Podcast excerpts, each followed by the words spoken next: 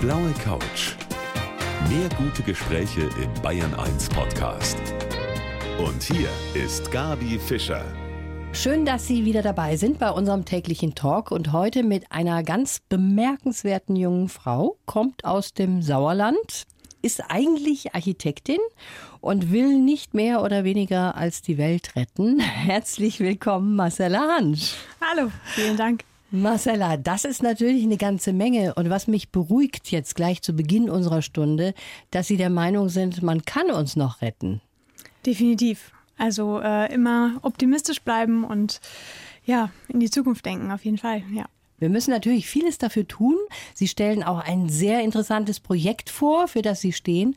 Und ich bin sehr gespannt auf die kommende Stunde. Schön, dass Sie da sind. Auch. Danke. Mein Gast heute ist die Gründerin und Vorstandsvorsitzende des Vereins Pacific Garbage Screening, die Marcella Hansch. Ich freue mich, dass Sie heute da sind. Das ist wieder so ein Begriff, Marcella Hansch.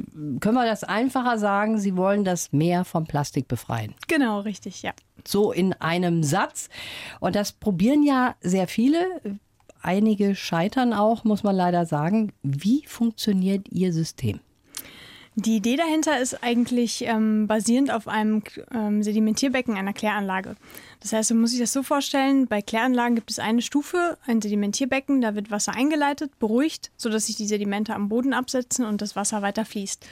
Und in den Meeren ist es eben so, dass viele ähm, Plastikpartikel eben sehr klein sind und nicht mehr auf der Oberfläche schwimmen, sondern eben durch Verwirbelungen und Winde eben zerstreut werden und bis zu 30 bis 50 Meter unterhalb der Oberfläche schwimmen. Und ähm, ja, auf diese Höhe ähm, fokussiert sich praktisch diese Plattform, die wir entwickelt haben.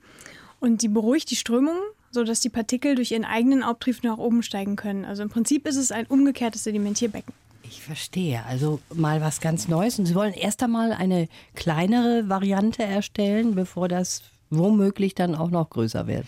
Genau, also die Ursprungsvision war halt schon für die Meere gedacht. Daher auch der Name Pacific Garbage Screening, weil die Vision war, den Pacific Garbage Patch aufzuräumen. Aber ähm, der größte Eintrag in die Meere gelangt halt über die Flüsse da rein. Das heißt, was wir jetzt aktuell machen, ist eben das ganze Prinzip zu adaptieren, kleiner zu skalieren, um damit an Flüsse und Flussmündungen zu gehen, weil wir da natürlich viel mehr Plastik rausholen können, bevor es überhaupt in die Meere gelangt.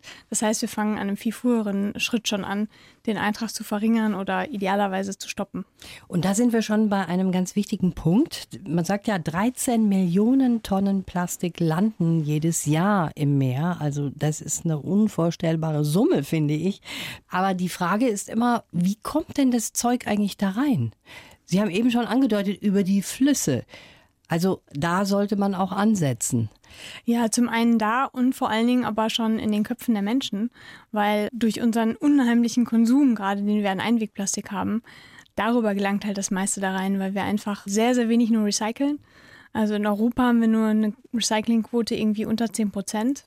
Das heißt, die Zahlen sind da sehr divergent und ziemlich schwierig irgendwie auch nachzuvollziehen, weil vieles eben falsch gemessen wird oder Statistiken da auch irgendwie teilweise ein bisschen, äh, je nachdem, wen man fragt, wie die halt zustande kommen. Verstehe. Und dadurch, dass wir eben so viel produzieren, gelangt halt vieles irgendwie auf Mülldeponien, vieles wird verbrannt, vieles landet aber auch alleine schon in den Straßen. Also wenn man sich mal vorstellt, man schmeißt was hier in München irgendwo in der Innenstadt in Mülleimer, dann kommt ein Sturm, dann landet es irgendwie auf der Straße, dann landet es in der Isar und dann früher oder später irgendwann auch im Meer. Und so ist es halt mit ganz, ganz vielen Plastikprodukten an Stränden, gerade halt mhm. in Asien, Afrika, über die ganzen Mülldeponien, die in der Nähe von Flüssen sind. Ich muss mal kurz einhaken, weil wir denken ja immer, wir sind die super Weltmeister im Recyceln. Stimmt überhaupt nicht, ne? Nee, wir sind die super Weltmeister, was das Pro-Kopf-Abfallaufkommen angeht. So ist das. Da sind wir ganz vorne mit dabei. Und das ist halt schade, weil wir denken immer, wir recyceln so viel.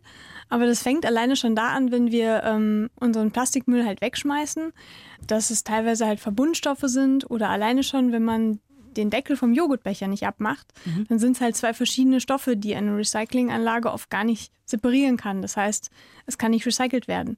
Und alleine durch unseren, ja, durch unser Verhalten kann vieles nicht recycelt werden. Und vieles wird halt auch verbrannt, weil einfach unsere Verbrennungsanlagen darauf ausgelegt sind, dass die halt ja zugefüttert werden müssen. Mhm.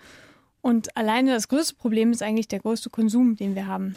Jetzt muss man ja sagen, eine Plastiktüte beispielsweise braucht 20 Jahre, bis sie verrottet. Eine Plastikflasche sogar 450 bis 500 Jahre. Also die überlebt uns um ein Vielfaches. Das Definitiv. wissen wir alle. Und trotzdem wird immer mehr Plastik hergestellt. Das geht auch gar nicht zurück, diese Herstellung. Ne? Genau. Und das ist halt das, als ich mich angefangen habe, mit dem Thema auseinanderzusetzen, was mich schon schockiert hat weil die ersten Plastikprodukte sind so in den 50er Jahren auf den Markt gekommen. Das ist halt eine Spanne, die ist geringer als ein Menschenleben. Also 70 Jahre. Und wenn man jetzt mal an die nächsten 70 Jahre denkt, wenn das so ansteigt wie momentan, dann ist das echt schockierend. Weil die Hälfte aller hergestellten Kunststoffe haben wir in den letzten zehn Jahren hergestellt. Und wenn man sich das mal jetzt für die nächsten zehn Jahre vorstellt, dann ja, herzlichen Glückwunsch. Herzlichen Glückwunsch. Jetzt müssten wir es besser wissen. Und trotzdem ja. ist es so, da muss doch irgendwie die Maschinerie auch aufzuhalten sein. Und dafür sind Sie jetzt auch unterwegs. Und das ist sehr schön. Und darüber sprechen wir auch gleich weiter hier auf der blauen Couch. Wir schauen jetzt mal so ein bisschen in die Zukunft heute mit der Umweltaktivistin der Marcella Hansch. Sie sagen, Frau Hansch, 2050 wird man nicht mehr wie wir als Kind am Strand jetzt im Sand sitzen, sondern auf einem Riesenhaufen von Plastik. Und das ist echt eine schreckliche Vorstellung. Vorausgesetzt, wir machen weiter wie bisher. Und man sieht eigentlich nicht, dass sich was bessert, ne? Jein. Also es kommt so langsam schon äh, in, die, in den Köpfen irgendwie an. Also ich habe mit dem Thema angefangen ungefähr vor fünf Jahren. Da war es unglaublich schwierig, überhaupt Informationen zu finden. Zum einen über Zahlen, wie viel ist überhaupt im Meer, wo kommt es überhaupt her. Also es war sehr, sehr schwierig. Und inzwischen ist es ähm, ja jeden Tag irgendwo in den Medien unterwegs. Viele Supermärkte verbieten schon Plastiktüten. So ein bisschen in einigen Bereichen merkt man auch, dass die Menschen da irgendwie ein bisschen Verständnis für bekommen und darauf achten. Aber es ist definitiv noch zu wenig und da müssen wir natürlich an allen Fronten, die es gibt, irgendwie dran arbeiten und was machen, weil grundsätzlich machen wir das für uns, also für die Menschheit, für unsere nächsten Generationen, weil der Planet, der hat schon ganz andere Katastrophen überlebt, der wird auch nach uns noch weiter existieren. Aber wenn wir eben für unsere künftigen Generationen irgendwie einen Planeten haben wollen, der sich halt als Lebensgrundlage noch eignet, dann müssen wir jetzt dringend was machen. Und das ist sehr schön, dass sich insbesondere so junge Menschen engagieren, das muss man ja auch sagen bei den Schülern, ja. die sich da zusammentun. Das ist toll zu sehen, dass da doch sehr viel Engagement ist und sehr viel dahinter, dass man sich sagt, wie soll das überhaupt in die Zukunft gehen? Jetzt hat die Politik so ein bisschen reagiert, müssen wir ja schon sagen. Es gibt ein Verbot von Plastikstrohhalmen, von Plastikgeschirr, von Wattestäbchen, Einwegverpackungen. Aber viele sagen, Mensch, das ist doch lächerlich. Ja, es stimmt schon. Also es ist ein Tropfen auf einen heißen Stein, weil das natürlich nicht die Masse ausmacht. Sinnvoller wäre es natürlich irgendwie, wenn man grundsätzlich diese ganzen Billigkunststoffe irgendwie besteuern würde oder ja, im viel größeren Maßstab da dran gehen würde, weil natürlich aktuell immer noch die Produktion von Kunststoff so billig ist und es so billig ist, einfach irgendwie diese ganzen Einwegsachen zu kaufen, gerade für die großen Unternehmen. Es gibt halt kaum Alternativen, die irgendwie kostenneutral sind. Mhm. Und das ist halt das Problem. Und da ist es dann schön, wenn irgendwie einige Produkte verboten werden. Aber es ist halt eher so ein Signal natürlich auch ja. nach außen. Aber da ist noch ganz viel Luft nach oben. Ja, die Hersteller müssten ja. eigentlich auch an den Hammelbeinen gezogen werden. Ja, ne? definitiv. Und solange es halt so günstig ist und ähm, die natürlich wirtschaftlich denken und es so billig ist, ist es halt total schwierig, deren, ja, die in die Verantwortung zu nehmen. Ähm, weil die halt sagen, ja, ist ja nicht, nicht unser Problem. Und das ist eigentlich total schade, weil gerade dadurch natürlich extreme Mengen überhaupt erst in Umlauf kommen. Und viele sagen immer wieder, ja, wir, wir machen das dann und die anderen Länder ziehen da nicht mit. Aber wir haben ja schon zu Beginn gehört, wir sind ja. da ganz vorne an mit unserem Plastik. Das halt schon. Und wir sind natürlich als äh, Industrieland sollten wir halt als Vorbild äh, agieren, weil wir können nicht ähm, von anderen oder gerade Entwicklungsländern erwarten, dass die praktisch uns noch vorausgehen. Also wenn, wenn wir als Industrieland da nicht was tun können, dann können wir das erst recht nicht von anderen Ländern erwarten. Und klar gibt es in anderen Ländern weitaus höheren Müll, der irgendwo in, in der Umwelt landet, in Indien und, und in Afrika und so weiter. Aber auf der anderen Seite, selbst da wird schon, Ruanda hat als erstes Land die Plastiktüten verboten. Mhm. Da ist das Bewusstsein ja auch schon da. Da passiert auch inzwischen sehr, sehr viel. Und wenn wir da nicht als gutes Beispiel vorangehen und denen zeigen, wie man denn damit umgehen kann und was es für Alternativen gibt und wie man vielleicht auch das Recycling-System verbessert, wie soll es dann bei den anderen funktionieren? Genau so ist das. Und gerade bei dieser großen Masse der Menschen, die halt jeden Tag erstmal gucken müssen, wie sie überhaupt ihren Alltag überleben, da kann man natürlich nicht erwarten, dass die sich darüber hinaus auch noch mit Umweltschutz beschäftigen. Den Luxus können wir uns leisten und das sollten wir auch tun. Also die Verantwortung sollten wir definitiv annehmen. Marcella, Sie haben sich jetzt den Umweltschutz auf die Fahne geschrieben und jetzt wollen wir Sie aber auch mal so ein bisschen näher kennenlernen. Mhm. An dieser Stelle gibt es immer hier unseren Lebenslauf. Der wird zusammengeschrieben von okay. der Redaktion mit so ein paar Stichworten und ich hätte gerne, dass Sie den bitte vorlesen. Ja, also. Ich heiße Marcella Hansch und habe das Weltrettergen. Einen Schlüsselmoment erlebte ich beim Tauchen. Seitdem habe ich ein großes Ziel. Plastik aus dem Meer holen. Dafür habe ich sogar meinen Job als Architektin gekündigt. Und ich lasse mich auch von grauen Herren in Anzügen nicht einschüchtern. Besonders wichtig ist mir die Aufklärung zum Thema Umweltschutz. Denn wenn sich jeder von uns ein bisschen anstrengt, könnten wir die Welt zu einem besseren und lebenswerteren Ort machen. Ich möchte meine Begeisterung mit möglichst vielen Menschen teilen. Meine Botschaft, Umweltschutz ist cool. Sehr schön. Und das stimmt auch so. Das, das stimmt. Jetzt ist das so Schlüsselerlebnis beim Tauchen. Erzählen Sie darüber. Das war vor, ich glaube, fast schon sechs Jahre ist das jetzt her. Das war zum äh, Ende meines Studiums. Und ich habe natürlich äh, überlegt, was ich als Abschlussarbeit machen kann. Und um erstmal ein bisschen abzuschalten, war ich mit einer Freundin im Urlaub und wir waren eben tauchen. Und bei mir ist es so, ich habe großen Respekt vor Fischen. Das heißt, ich tauche unglaublich gern, schaue mir das gerne an, aber bin auch froh, wenn die Fische äh, auf Abstand bleiben. Und wir waren irgendwie, hatten mehrere Tauchgänge an dem Tag. Morgens war total schön und nachmittags hat mich was am Fuß berührt. Und ich habe mich tierisch erschrocken, weil ich natürlich dachte, oh Gott, das ist jetzt irgendwie der Riesenfisch, den ich vorher nicht gesehen habe. Und äh, im Endeffekt, ich weiß nicht mehr, ob es eine Plastikflasche oder eine Plastiktüte war, auf jeden Fall war es Plastik. Und dann habe ich gedacht, das kann ja wohl jetzt nicht sein. Wir haben halt Wreckdiving gemacht, also sind auf ein Schiffswrack mhm. äh, getaucht und auf dem gesamten Deck lagen halt Plastikteile. Und dann ist mir erstmal bewusst gewesen, dass um mich herum eigentlich viel mehr Plastik schwimmt als Fische. Und das hatte ich vorher praktisch ausgeblendet, gar nicht wahrgenommen. Und das hat mich so schockiert und vor allen Dingen, wenn man einmal darauf achtet, dann sieht man es auch überall. Dann sieht man es am Strand, in den Straßen. Und ich habe das einfach aus meinem Kopf nicht mehr rausbekommen. Mhm und musste was dagegen tun. Das ist gut. Ich kann mich erinnern, auf Bali, das hat mich total erschreckt, da läuft jeden Morgen jemand am mhm. Strand entlang und sammelt den ganzen Plastikmist da ein. Das muss man ja. sich mal vorstellen. Die haben da einen eingestellt. Das ist für die ganz normal, da den Plastikschmarrn genau. einzusammeln. Unglaublich.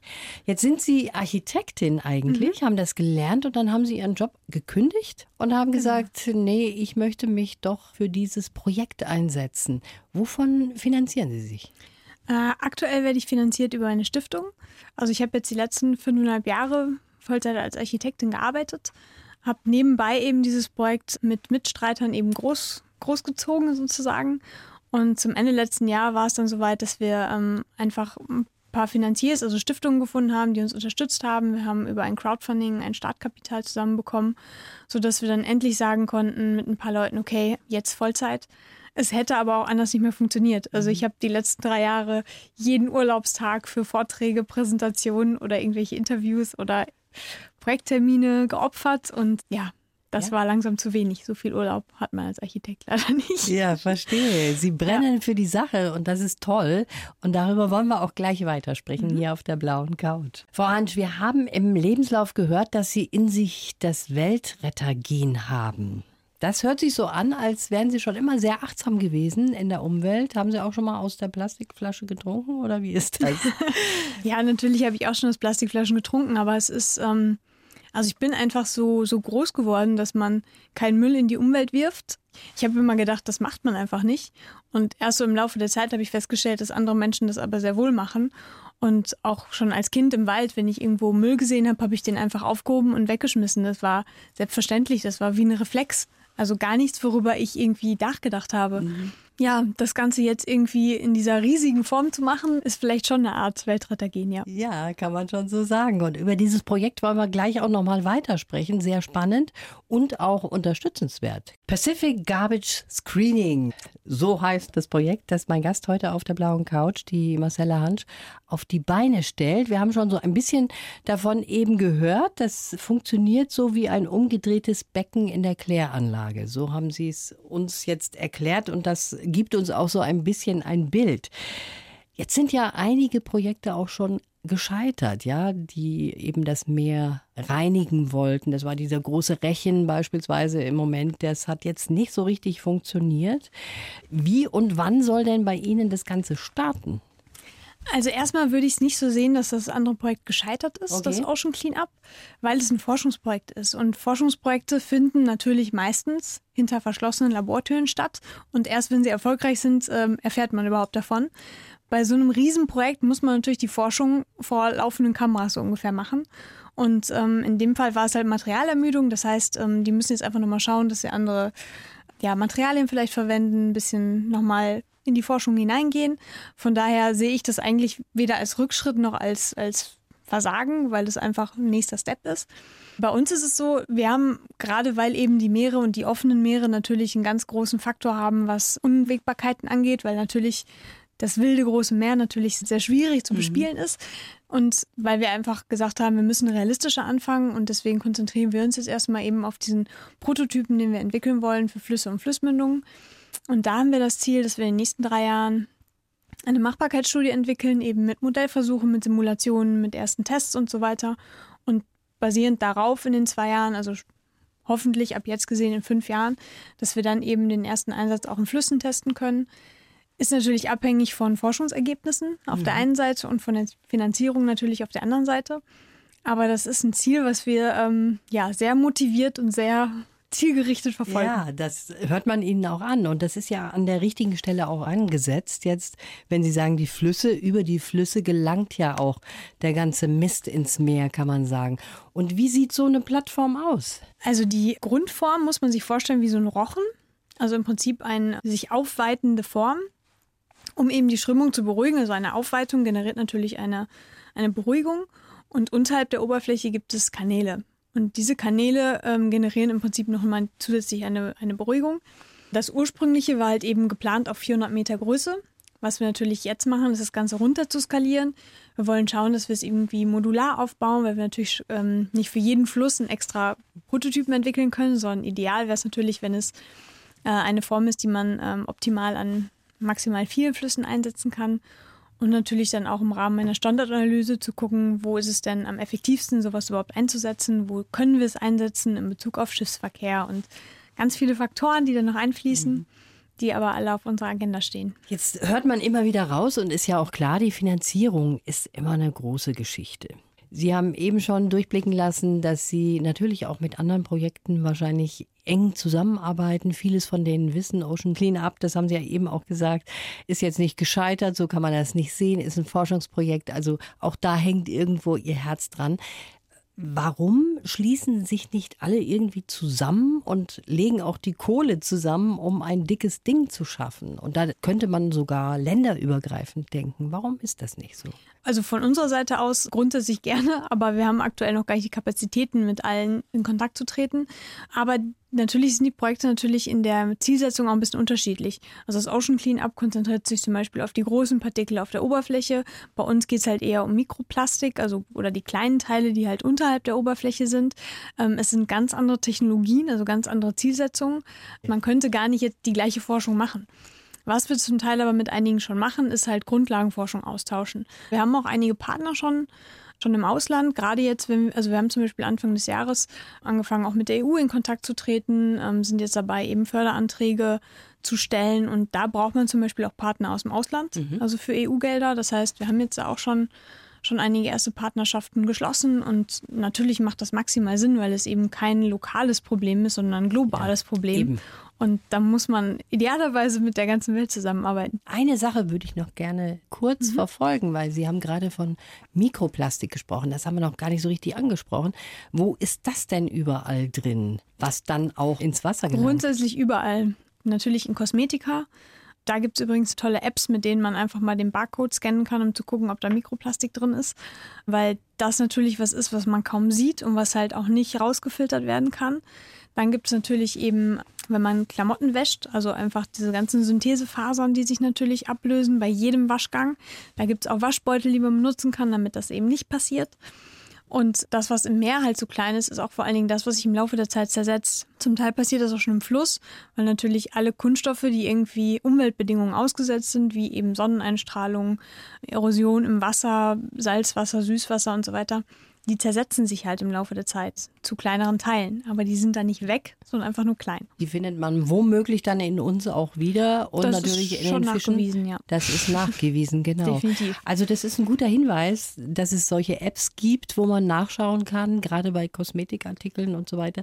Was ist denn da eigentlich drin und wovon sollte man die Finger lassen? Ne? Das ist total wichtig, weil da ja auch jeder Einzelne schon was tun kann. Ja, eben. Und da ist natürlich auch dieses Thema, dass wir als Verbraucher eine unglaubliche Macht haben, weil Angebot, Nachfrage, was wir halt nicht mehr kaufen, das wird auch irgendwann aus den Regalen verschwinden, weil es, wenn es keine Nachfrage mehr gibt, dann wird es auch nicht mehr angeboten. Genau so ist es. Und da sollten wir Verbraucher mit unserem Portemonnaie, diese Waffe sollten wir nutzen. Und da kann jeder Einzelne heute anfangen.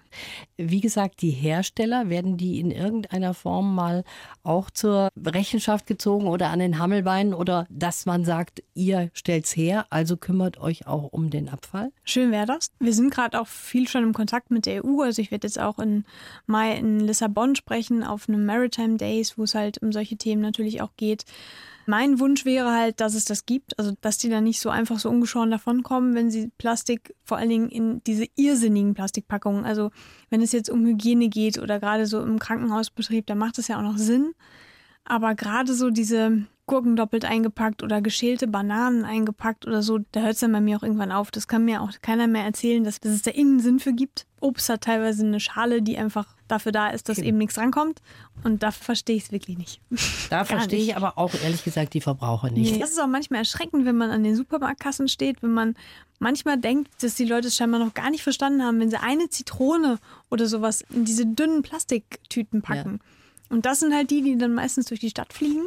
Da würde ich mir echt wünschen, dass die Leute einfach mal ein bisschen nachdenken. Jetzt gibt es ja manche Supermärkte, die bieten schon solche Netze an und sagen, da könnt ihr immer euer Zeug reinstecken, ihr braucht gar nicht diese Plastiktüten. Und das ist, glaube ich, auch eine schöne Idee, die man auch mal annehmen sollte als Verbraucher. Definitiv. Wenn man jetzt drei Zitronen kauft, die kann man auch einfach mal so aufs Fließband legen. Eben. Also das ist kein Problem. Ich finde es schön bei einigen Biomärkten, da gibt es dann so Papiertüten, auf denen draufsteht, brauchst du mich tatsächlich? Denk noch mal nach. Ja. Also so ein bisschen auch dann auf die nette Art, was ich auch sympathischer finde, weil natürlich ist es immer schwierig, wenn man so den erhobenen Zeigefinger zeigt, weil dann die Leute natürlich oft irgendwie blockieren und sagen, habe ich nichts mit zu tun, ich lasse mich nicht beschuldigen. Aber wenn man das Ganze so ein bisschen auf eine nette Art und auf eine motivierende Art macht, dann erreicht man die Leute viel eher und dann macht es denen am Ende sogar auch noch Spaß. Und deswegen haben wir auch dieses Motto aus dem Ärzte-Song, es ist nicht äh, deine Schuld, dass die Welt ist, wie sie ist. Es wäre nur deine Schuld, wenn sie so bleibt. Danach sollte eigentlich jeder handeln. Das stimmt total. Ich komme noch mal zurück auf was, was Sie gesagt haben im Lebenslauf. Das fand ich ganz interessant, wie Sie gesagt haben, ich lasse mich nicht einschüchtern, ich habe einen Dickkopf und ich lasse mich auch nicht einschüchtern von irgendwelchen grauen Männern in Anzügen. Ja. Hat man das denn schon mal versucht auch? Ja, doch. Also ich hatte das äh, in den letzten Jahren öfter, dass gerade ältere Herren mir weismachen wollten, dass ich als junge Frau gar nicht tough genug bin, das durchzustehen, dass ich natürlich überhaupt nicht in der Lage bin, so ein großes Team zu führen, dass das alles doch eine Nummer zu groß ist. Und das gab es tatsächlich schon öfter. Dann auch natürlich dieses Thema, dass wir natürlich Non-Profit sind. Wir wollen etwas Gutes tun. Wir sind ähm, nicht diese Standard-Startup, was irgendwie nach maximaler Rendite aus ist, sondern wir wollen halt, dass alle potenziellen Gewinne irgendwann auch wieder ins Projekt fließen, einfach weil es um da, uns darum geht, die Welt besser zu machen. Es geht uns nicht um die maximale Rendite. Das ist gerade so, ja, Geschäftemacher verstehen nee, sowas gar nicht. Und Das dass es klar. Leute gibt, die, die vielleicht zufrieden sind, wenn sie nicht die dickste Karre fahren und das größte Haus haben, und, sondern dass man einfach mit viel weniger auch viel zufriedener sein kann und dass es einen viel glücklicher macht, wenn man sieht, dass man in der Welt was bewegen kann, als dass man ein dickes Auto fährt. Und da habe ich halt diesen Dickkopf, Ja, den habe ich als Kind schon gut. gehabt, Das ist sehr richtig, dass Sie den haben. der mir dann sagt, so jetzt erst recht. Aber gab es auch schon mal so einen Moment, wo Sie gesagt haben, also jetzt langsam reicht's mir wirklich und ich glaube, das wächst mir jetzt über den Kopf? Ja, die Momente gibt es natürlich, weil es schon, also ich meine, ich sitze inzwischen im Radio und gebe Interviews und das war eigentlich nie meine Intention, also als ich angefangen habe, Architektur zu studieren, das hätte ich niemals erwartet. Aber ich hatte äh, letztes Jahr eine total tolle Begegnung mit der Dr. Sylvia Earle. Die ist ähm, Ozeanografin, hat ihr Leben den Weltmeeren gewidmet, den Ozeanen, ähm, ist inzwischen 82, 83 Jahre alt. Und ich durfte sie letztes Jahr kurz kennenlernen und habe ihr das Projekt vorgestellt. Und sie hatte auch direkt ein paar konstruktive Fragen, total gut. Und dann meinte sie aber am Ende, Marcella, ganz egal, was damit wird, ob eure Technologie so aussieht oder anders, ob ihr alles über den Haufen schmeißen müsst oder wie es auch am Ende aussieht. Sie meinte, es ist total egal, Hauptsache du machst weiter, weil ihr gebt den Meeren eine Stimme und das ist in der heutigen Zeit so wichtig und das könnt ihr gar nicht genug machen und mach weiter. Das ist schön, sowas zu und hören. Total. Und immer wenn ich so, so einen Moment habe, wo ich denke, boah, oh, jetzt wird es langsam ich weiß nicht, ob ich das gerade noch durchhalte, dann habe ich diese Stimme im Kopf und die hilft mir unglaublich, das den ich Dickkopf toll. wieder nach vorne zu bringen. An dieser Stelle wollen wir vielleicht auch sagen, also finanzielle Unterstützung wird nicht abgelehnt von Definitiv Ihnen. Ne? nicht. Also nur weil wir jetzt sagen, wir wollen nicht irgendwelche Investoren noch reicher machen, sind wir natürlich schon auf der Suche gerade nach Sponsoren, nach Partnern, um das Ganze auf die Straße zu bringen. Gerne auch nach Kooperationen und so weiter und so fort. Also wir sind da total offen, auch über alles zu sprechen. Also gerne, gerne. Sie machen eine Bombenöffentlichkeitsarbeit. Das ist wirklich toll, wie Sie das auch verkaufen. Ich wünsche Ihnen alles Gute. Ich hoffe, dass Sie mit Ihrem Projekt auch erfolgreich sind. Und wir sind sehr gespannt, was daraus wird. Es sieht so aus, dass es Ja. auch zu einem Schluss Ja, kommt. Wir geben alles dafür. Sie geben alles. Das ist schön. Und wir werden das beobachten. Und ich kann nur sagen, schönen Dank fürs Kommen. Vielen Dank für die Einladung. Die blaue Couch. Der Bayern 1 Talk als Podcast. Natürlich auch im Radio. Montag bis Donnerstag ab 19 Uhr.